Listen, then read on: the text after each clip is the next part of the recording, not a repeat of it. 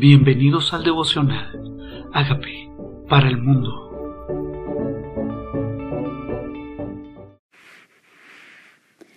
Éxodo capítulo 1. Aflicción de los israelitas en Egipto.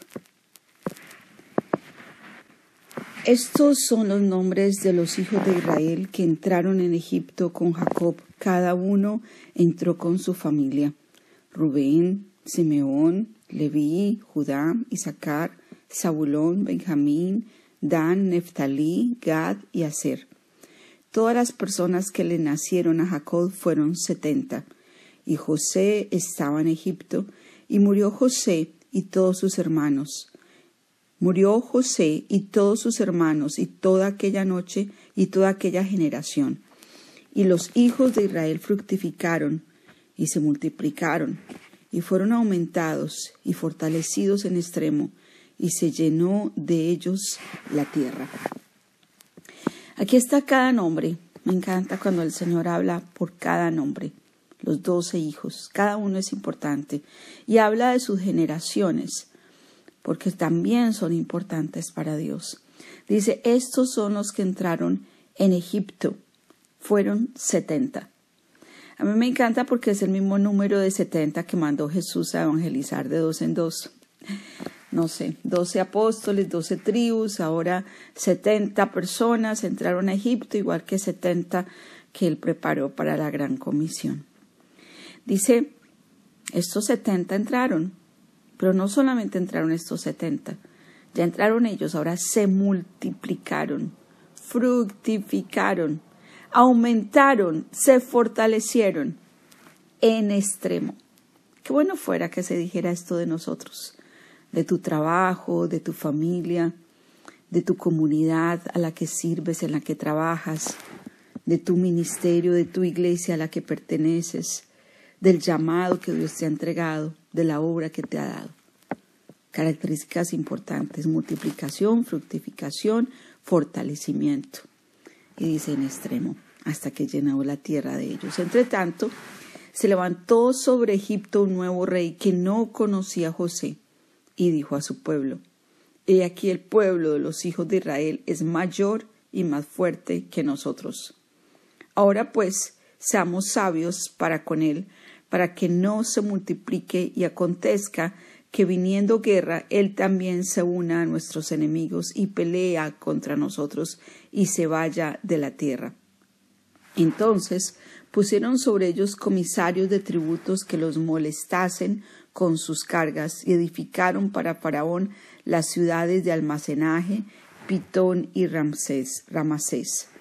Pero cuando más, cuanto más los oprimían, tanto más se multiplicaban y crecían, de manera que los egipcios temían a los hijos de Israel. Nosotros pensaríamos que la aflicción, en lugar de la aflicción traer que escaseen, que se debiliten, la aflicción traía fortaleza, multiplicación. Lo mismo pasó con los doce apóstoles. Cuando los persiguieron, se multiplicaron. Aquí está, cuando los afligían, se multiplicaban, crecían, de, de manera que los egipcios los temían. Y los egipcios hicieron servir a los hijos de Israel con dureza y amargaron su vida con dura servidumbre en hacer barro y ladrillo y en toda labor del campo y en todo su servicio, al cual los obligaban con rigor. Y habló el rey de Egipto a los parteras de las hebreas, una de los cuales se llamaba Cifra y otra Fua, y les dijo, cuando asistáis a las hebreas en sus partos y veáis el sexo, si es hijo, matarlo, y si es hija, entonces viva. Tenía miedo que fueran guerreros, quería miedo que fueran fuertes. Entonces, y las mujeres las querían en otro tipo de labor, pero los hombres no querían más hombres, tenían temor dice, los mandaron a matar. ¿Les parece parecido también en el Nuevo Testamento cuando Jesús iba a nacer? También mandaron a matar a los niños. También mandaron a matar a los varones porque no querían que naciera conforme a las profecías el Señor, el Salvador, un rey. Tenían miedo de un rey. Pero las parteras temieron a Dios y no hicieron como les mandó el rey de Egipto, sino que perseveraron, preservaron la vida a los niños. ¿Sabían ustedes que es menester, o sea, que es prioritario obedecer a Dios antes que a los hombres? Ellas temían a Dios. ¿A quién temes tú?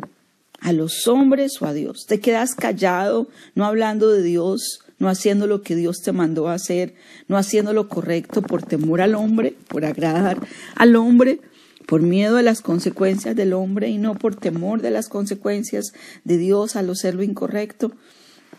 Entonces ellos les preservaban la vida a los niños y el rey de Egipto hizo llamar a las parteras y les dijo, ¿por qué habéis hecho esto? que habéis preservado la vida a los niños. Y las parteras respondieron a Faraón, porque las mujeres hebreas no son como las egipcias, pues son robustas y dan a luz antes que la partera venga a ellas. Y Dios hizo bien a las parteras y el pueblo se multiplicó y se fortaleció en gran manera. Dios hizo bien a las parteras. ¿Esto de quién se trata? Se trata de hacer la voluntad de Dios y Dios es el que nos bendice. Se trata de vivir una vida respondiéndole a Dios por encima de los hombres. Dios quiere que sigamos la autoridad. No tomen a mal. Pero cualquier enseñanza, dirección que sea en contra de lo que Dios estableció en su palabra, no lo podemos hacer. Ahí hay que obedecer a Dios antes que a los hombres. Entonces, Dios bendijo a las parteras, como nos bendice cuando hacemos su voluntad. Nunca podemos olvidar que cuando hacemos las cosas a la manera de Dios, cuando le obedecemos, le dejamos también a Él las consecuencias. Hacemos las cosas a nuestra manera y son nuestras las consecuencias, pero lo hacemos a la manera de Dios y tenemos que esperar es en Él lo mejor. Entonces Dios las bendijo. ¿Sabías que Dios ve todo, tu privado, tu público? Que la bendición viene de Él, la promoción, la honra, todo viene de arriba, viene de arriba. Y dice, Dios hizo bien a las parteras, el pueblo se multiplicó y se fortaleció. Y por haber las parteras temido a Dios, dice, Él prosperó a sus familias.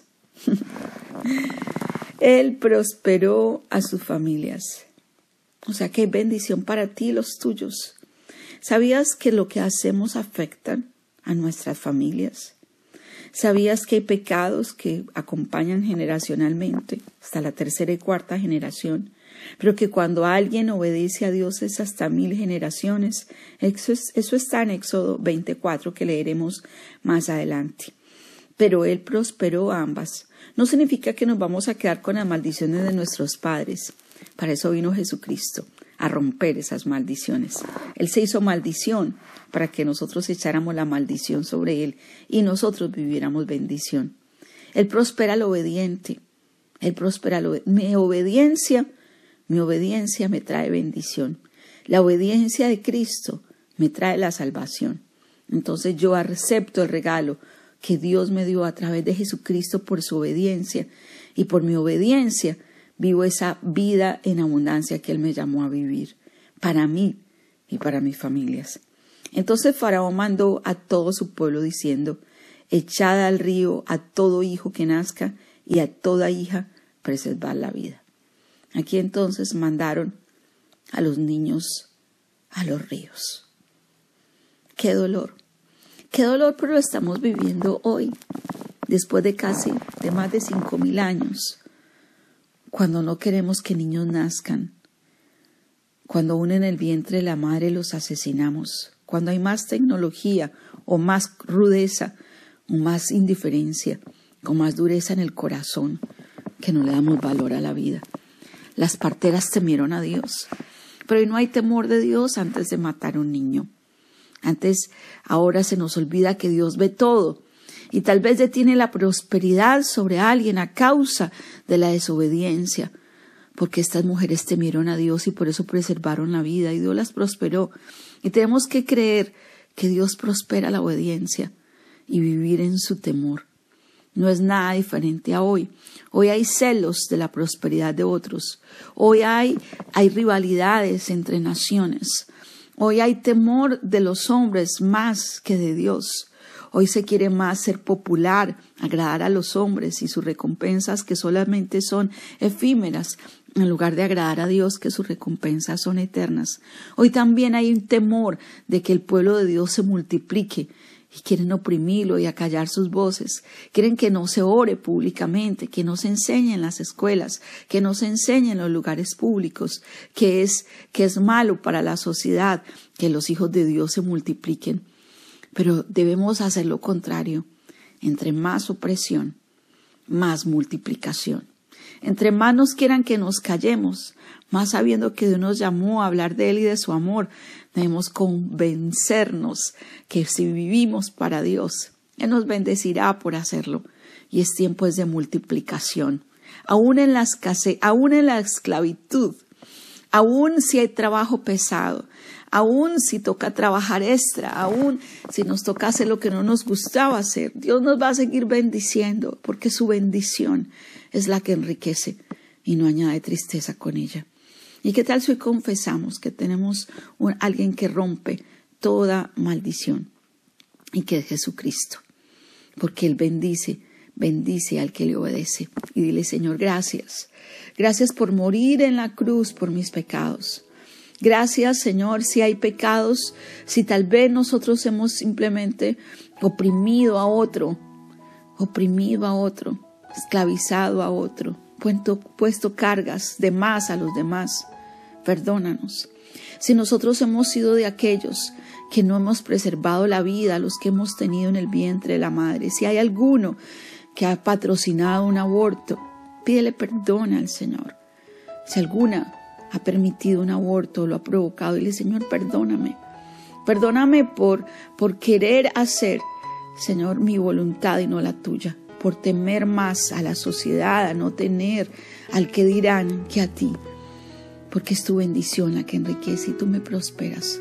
Hoy te entrego mi vida, Señor y me apropio de que en la cruz llevaste mi pecado, que tu corona de espina rompió las maldiciones, que ir a una cruz porque era maldito aquel que era crucificado en un madero, rompió mis maldiciones y hoy declaro que soy bendita con bendición. Dile, reconozco que moriste por mis pecados. Yo te invito a que entres a mi vida como Señor, como Salvador. Gracias por morir y resucitar por mí. Haz de mí la persona sana y libre que tú quieres que yo sea. Y gracias porque cuando se supone que hay aflicción, yo vivo todo lo opuesto. Yo vivo bendición, yo vivo fructificación, porque a eso llamaste a tus hijos a que vivamos en paz, en bendición y en multiplicación. Gracias porque ese fruto no vino de nosotros, sino de tu bendición. En el nombre de Jesús. Amén.